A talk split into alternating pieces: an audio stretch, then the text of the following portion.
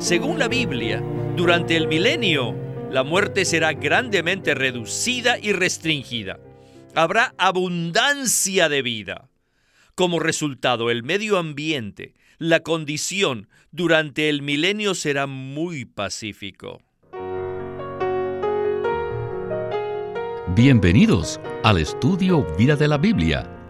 La Biblia es un libro de vida y esta vida es una persona viviente, el Cristo maravilloso y todo inclusivo. Los invitamos a que visiten nuestra página de internet radiolsm.com y allí podrán escuchar gratuitamente todos los programas radiales del Estudio Vida. En el mensaje anterior dijimos que 2 Corintios 3 es un capítulo que se relaciona con la doctrina y que el capítulo 4 se relaciona con la experiencia. De hecho, lo que Pablo habla en el capítulo 4 es una confirmación de lo que dijo respecto al ministerio en el capítulo 3, basado en su propia experiencia. Para cada uno de los puntos principales respecto al ministerio, existe un punto correspondiente en el capítulo 4. Sin duda, podemos decir que el capítulo 4 se relaciona con la experiencia de la manifestación de la vida. La vida divina pudo manifestarse en Pablo debido a que él había experimentado la obra aniquiladora de la cruz. Si Pablo no hubiera tenido problemas, oposición y persecución, ni tampoco ninguna enfermedad en su cuerpo, es muy probable que la vida no se hubiera manifestado en él. Pablo sabía que si todo era fácil y confortable, no habría sido posible que la vida se manifestara en él. Queremos entonces decirles, queridos radioescuchas, que estaremos considerando todos estos puntos en el estudio Vida de la Biblia con Witness Lee de esta ocasión. Hoy continuaremos el mismo tema del mensaje anterior que se titula Vivir una vida crucificada para la manifestación de la vida de resurrección. En esta oportunidad hemos invitado a Guido Olivares, quien se ocupará de los comentarios. Bienvenido, Guido. Gracias por la invitación. Estoy muy entusiasmado con este mensaje porque la manifestación de la vida debe ser un asunto muy práctico en nosotros. Si vivimos una vida muy tranquila, sin problemas, oposición o persecución, existe menos oportunidad de que se manifieste la vida en nosotros. Cuando Pablo estaba con los corintios, él estaba en una situación muy difícil, lo cual fue una excelente oportunidad para que el espíritu que moraba en él se manifestara como vida. En el primer segmento, Winnesley hará una especie de resumen de lo que hablamos en el mensaje anterior y luego regresaremos para hacer algunos comentarios. Adelante con el primer segmento. Deben darse cuenta que lo que contiene el capítulo 3 también aparece en el capítulo 4. En ese capítulo encontramos primero el ministerio del Espíritu. Segundo, el ministerio de justicia. Y tercero, tenemos la transformación de gloria en gloria. Estos son los puntos principales del capítulo 3. Cada vez que el Espíritu se expresa como vida, también se manifiesta la justicia. Tal clase de vida es capaz de aplacar cualquier tormenta o confusión. En medio de cualquier situación, las personas recibirán vida de nosotros y estarán en un estado de paz. En esto consiste la justicia.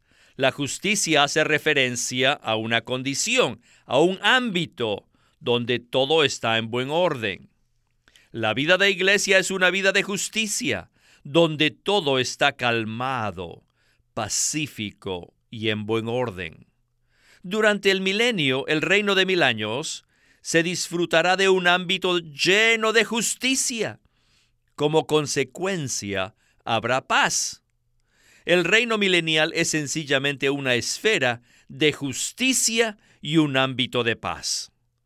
Esta justicia se produce como resultado de la vida. Según la Biblia, durante el milenio, la muerte será grandemente reducida y restringida. Habrá abundancia de vida. Como resultado, el medio ambiente, la condición durante el milenio será muy pacífico. La Biblia utiliza el término justicia para referirse a este estado o a esta condición de paz. Después del milenio, vendrán los nuevos cielos y la nueva tierra con la nueva Jerusalén. ¿Qué habrá allí? En la nueva Jerusalén no habrá muerte, y la vida fluirá para mantener una condición pacífica. Esta será una justicia eterna. Aleluya. Entonces, todos podremos vivir la vida divina en ese ámbito de justicia. Y hoy día la vida de iglesia actual debería ser una miniatura de esa esfera de justicia. Lo mismo también debería ocurrir con nuestra vida familiar. Por la misericordia y la gracia del Señor, tanto la vida de iglesia como la vida familiar están llenas de vida y de justicia. Tal clase de vida es una confirmación del ministerio del nuevo pacto. Este ministerio suministra a Cristo como el Espíritu y la justicia como la esfera. Guido, qué inicio tan maravilloso. Cada vez que el Espíritu se expresa como vida, se manifiesta la justicia. La justicia hace referencia a un estado o una esfera donde todo está en buen orden. El ministerio suministra a Cristo como el Espíritu y la justicia como la esfera. El ministerio del nuevo pacto es el ministerio del Espíritu, que se confirma de manera externa como la esfera de justicia donde todo está en buen orden. ¿Podría usted continuar hablando acerca de esto? El ministerio del nuevo pacto es el ministerio del Espíritu y de la justicia. Cuando el Espíritu opera como vida en los creyentes, produce la justicia como resultado. Esta justicia es una esfera o un ámbito de paz y de buen orden, el cual es un cuadro de lo que será el reino milenial, cuando Cristo reine sobre todo y sobre todos. La iglesia hoy día es una miniatura o una prefigura de este reino milenial, que está abiertamente en contraste con lo que vemos en el mundo actualmente. Las noticias diariamente nos informan acerca del caos, el terrorismo y la injusticia. Anhelamos el regreso del Señor para que su reino sea instaurado en la tierra y podamos disfrutar de un ambiente justo y pacífico donde todo estará en un orden apropiado. Alabado sea el Señor, que tal día llegará. En esto consiste el ministerio actualmente. Por un lado, anhelamos el regreso del Señor y el establecimiento de su reino milenial. Por el otro, estamos en pos de una vida de iglesia apropiada, donde Cristo nos es ministrado conforme al ministerio del nuevo pacto. En cuanto a esto, quisiera ilustrarlo con una experiencia. En cierta oportunidad se presentó una situación muy complicada con una pareja de la iglesia. Ellos llegaron a un punto donde no pudieron seguir juntos y decidieron divorciarse. Nosotros llegamos a pensar que ellos no tenían ninguna esperanza. Sin embargo, el Señor intervino en esa situación a través del ministerio del Espíritu, y todo cambió entre la pareja y se restauró su matrimonio. Este caso es una confirmación de la justicia que proviene del ministerio del Espíritu. Bueno, necesitamos proseguir con el siguiente segmento, pero antes quiero dar una breve introducción que nos ayudará a comprenderlo mejor. El mensaje original que escucharemos fue dado por Witness Lee en Seattle, Washington. En camino al local de reuniones, el hermano Lee iba observando cómo los árboles perdían sus hojas debido a que estábamos en otoño. Él usó esto como una ilustración para explicar la manera cómo el hombre exterior se va desgastando, según dice 2 Corintios 4, 16 al 18. Allí Pablo expresa lo siguiente, Por tanto, no nos desanimamos. Antes, aunque nuestro hombre exterior se va desgastando, el interior, no obstante, se renueva de día en día, porque esta leve tribulación momentánea produce en nosotros un cada vez más excelente y eterno peso de gloria, por cuanto no miramos nosotros las cosas que se ven, sino las que no se ven, pues las cosas que se ven son temporales, pero las que no se ven son eternas. En el siguiente segmento veremos la ilustración de las hojas que pierden los árboles durante el otoño, comparada con el desgaste que sufre nuestro hombre exterior. Todas las cosas que nos suceden no son para causarnos problemas o disgustos, sino para ayudarnos a ser despojados de las hojas de nuestro hombre exterior. Regresemos de nuevo con Windesley. Nuestro hombre exterior está siendo consumido, está siendo desgastado. No piensen que estoy hablando doctrinalmente. En realidad estoy aplicando este entendimiento a nuestra experiencia diaria. Supongamos que un hermano es atacado por todos lados. Su esposa lo ataca, sus hijos lo atacan, su muchacho lo ataca, su suegra lo ataca por detrás. Una persona que es atacada de esta manera, sin duda será consumida, desgastada. Si yo estuviera sufriendo tal aflicción, clamaría, por favor, rescátenme, estoy siendo consumido. Todos mis parientes me están desgastando, me están consumiendo, estoy siendo atacado por mi esposa, mis hijos y mi suegra. Miren los árboles. Podemos usar la caída de las hojas de los árboles durante el otoño como una ilustración del desgaste del hombre exterior. El destino de los árboles creados por Dios es que pierdan sus hojas. Les digo, es menester que nos demos cuenta que nuestro destino como árboles cristianos es perder nuestras hojas. Puesto que este es nuestro destino, siempre surgirá algo o alguien que se encargue de hacer que perdamos nuestras hojas. Puede ser nuestro esposo o esposa, nuestros hijos, la familia o los suegros. Y si no tenemos a nadie conocido, los ángeles vendrán a obligarnos a despojarnos de nuestras hojas. Dios no tiene la intención que nuestro hombre exterior sobreviva mucho tiempo. En lugar de eso, Él ha determinado que nuestro hombre exterior sea totalmente desgastado. Ese es nuestro destino. El destino del viejo hombre es este. No es necesario que nadie venga a matarnos. Sencillamente tenemos que vivir normalmente. Es posible que usted viva hasta llegar a ser un anciano. 80 años, 90 años, tal vez hasta 100 años. Pero finalmente su hombre exterior morirá. Este es nuestro destino. Nuestro destino consiste en morir consiste en que nuestro hombre exterior sea consumido. Dios no tiene la intención de prolongar la vida de nuestro hombre exterior. Por lo tanto, no debemos clamar a los ángeles para que nos rescaten de nuestra esposa, de nuestro marido, de nuestra suegra o de nuestros hijos. No. En lugar de eso debemos decir, Señor, gracias. Todas estas personas me ayudan a perder mis hojas más rápidamente. Señor, deseo cooperar. Si mis hojas se caen más rápido, entonces podré madurar antes. Aleluya. Alabado sea el Señor. Guido, ¿qué tal esta palabra? Dios ha determinado que nuestro hombre exterior sea desgastado. En otras palabras, ese es nuestro destino. Me regocijo al saber que Dios tiene la manera de hacer que nuestro hombre exterior sea desgastado.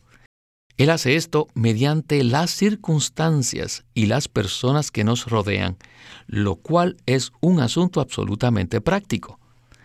Winnesley mencionó tres clases de personas que nos atacan para ayudar a que nuestro hombre exterior sea consumido. Y este es el arreglo soberano del Señor en nuestras vidas. Aunque la mayoría de las veces pensamos que se trata del enemigo molestándonos, en realidad es el propio Señor que permite que se levanten diferentes circunstancias para ayudarnos a aniquilar el viejo hombre. ¿No es así? Así es, Víctor. Me gusta mucho la ilustración de los árboles, cuando se les caen las hojas en el otoño. Durante este tiempo, muchos árboles pierden sus hojas y durante el invierno permanecen en una condición de adormecimiento. La caída de las hojas de los árboles es un asunto activo, pero en cierto sentido también es pasivo. Es activo en el sentido de que los árboles dejan caer sus hojas. No hay ninguna fuerza externa que haga que las hojas caigan. Pero también es pasivo porque en cierto sentido los árboles se ven obligados a dejar caer sus hojas. Lo mismo sucede con nosotros en relación con nuestro hombre exterior. Todas las circunstancias y las personas que nos rodean tienen como finalidad que nuestro viejo hombre sea desgastado. Como dijo Witness Lee, ese es nuestro destino. Cuando me estaba preparando para este mensaje, estuve considerando que yo me he aferrado a muchas cosas en mi vida que pertenecen al viejo hombre. Y esto sencillamente ha demorado mi crecimiento. No obstante, cuando me di cuenta que esas cosas pertenecen al viejo hombre, es decir, es algo que proviene de mi carne, pude experimentar el abandonarlas. También pude experimentar que durante ese tiempo mi crecimiento fue más rápido entre más rápido permitamos que nuestras hojas caigan, más rápido creceremos y maduraremos en nuestra vida cristiana. ¿No le parece esto algo maravilloso? Claro que sí, Víctor. Por este motivo debemos darle la bienvenida a todas aquellas circunstancias que hacen que nuestras hojas se caigan. Estoy totalmente de acuerdo con usted en el sentido de que nos aferramos a muchas cosas que pertenecen al viejo hombre. Por este motivo, Dios permite que sucedan ciertas cosas en nuestro entorno para que podamos darnos cuenta de cuáles cosas debemos prescindir. Dios utiliza inclusive a nuestra propia familia para lograr su propósito de desgastar nuestro hombre exterior. Aunque a veces pensamos que nuestra propia familia está en contra nuestra, en realidad está a favor de nosotros. Cuando un creyente no tiene esposa e hijos, ni tampoco suegros, carece de oportunidades para que su hombre exterior sea desgastado. Por ese motivo, cuando nuestro cónyuge, nuestros hijos y aún nuestra suegra nos hacen la vida imposible, no es necesario clamarles a los ángeles para que nos rescaten y nos ayuden. Si nuestra familia no cumple con su función de desgaste, los mismos ángeles lo harán si es necesario. Yo también he experimentado las presiones que causan la vida matrimonial y los hijos. Una vez comprendemos que todas estas cosas han sido soberanamente determinadas por Dios para desgastar nuestro hombre exterior, podemos aceptarlas con gusto y maduramos más rápidamente. No sé qué tan rápido venga la madurez, ni qué tanto haya madurado personalmente, pero tengo que admitir que muchas de las circunstancias en mi vida han sido determinadas por Dios y es la manera práctica de aplicar la cruz a mi vida cristiana. Lo que estamos hablando aquí hace que el aspecto doctrinal del ministerio del Espíritu y de Justicia, mencionado por Pablo en 2 Corintios 3, tenga una aplicación práctica en nuestras vidas. Bien, necesitamos seguir adelante con el segmento final del mensaje. Adelante con Winnesley. En el capítulo 3, una clase de constitución aparece que produce transformación. El proceso de transformación consiste en que el elemento divino es añadido a nuestro ser y somos constituidos con dicho elemento. No obstante, la transformación del capítulo 3 se convierte en la renovación del capítulo 4. Esta renovación no se produce sencillamente por la adición del elemento divino en nuestro ser, sino que también se necesita que nuestra vieja naturaleza sea eliminada. ¿Con qué propósito debe suceder esto? Esto es para que la vida en nosotros, es decir, el espíritu de vida, pueda tener la oportunidad de desarrollarse. En esto consiste la renovación. La transformación es una manera de ser constituidos con otro elemento, pero la renovación es un reemplazo. Por eso somos consumidos. Una vez más, podemos usar la ilustración de la caída de las hojas de los árboles como ejemplo. La caída de las hojas se lleva consigo todas las cosas viejas del viejo hombre. A medida que las hojas caen, el viejo elemento del hombre exterior se desgasta. Como consecuencia, la vida interior se desarrolla de una manera fresca. Y cuando llega la primavera, brotan nuevas hojas en el árbol de manera fresca y vigorosa. Finalmente, el árbol florece y produce nuevos frutos. Este es un cuadro de la renovación de nuestro hombre interior. Por medio de esta experiencia, podemos avanzar de un grado de gloria a otro grado de gloria, de un nivel a otro, es decir, de la gloria presente temporal a la gloria eterna. Guido, si las hojas de un árbol no caen, no es posible que broten las nuevas de una manera fresca y vigorosa. ¿No es así? Por supuesto que no. Dios ha determinado que los árboles boten sus hojas durante el otoño, luego caigan en un estado de adormecimiento en el invierno y finalmente en la primavera broten nuevas hojas de manera viviente, fresca y vigorosa. Esta es una ilustración muy clara de nuestra experiencia. Si las hojas viejas no se caen, no podrán brotar las nuevas. No es suficiente que el elemento divino sea añadido a nuestro ser durante la transformación. Es necesario también que todas las cosas del viejo hombre, es decir, el hombre exterior, sean eliminadas para darle la oportunidad al espíritu de vida de desarrollarse. En esto consiste la renovación del hombre interior. El versículo al cual el hermano Lee hace referencia es 2 Corintios 4:10, donde Pablo dice, llevando en el cuerpo siempre, por todas partes, la muerte de Jesús, para que también la vida de Jesús se manifieste en nuestros cuerpos. Aunque el versículo no menciona específicamente las hojas de los árboles, dice que es necesario que la muerte de Jesús sea aplicada a nuestro cuerpo para que la vida de Jesús se manifieste en nuestros cuerpos mortales. La intención de Dios consiste en desgastar nuestro hombre exterior y renovar nuestro hombre interior, para que así su vida se manifieste en nosotros. Guido, el tiempo se nos ha acabado, Muchísimas gracias por habernos acompañado y he disfrutado mucho sus comentarios. Ha sido un placer estar aquí de nuevo. Este es Víctor Molina haciendo la voz de Chris Wilde, Guido Olivares la de Francis Paul y Walter Ortiz la de Winnesley.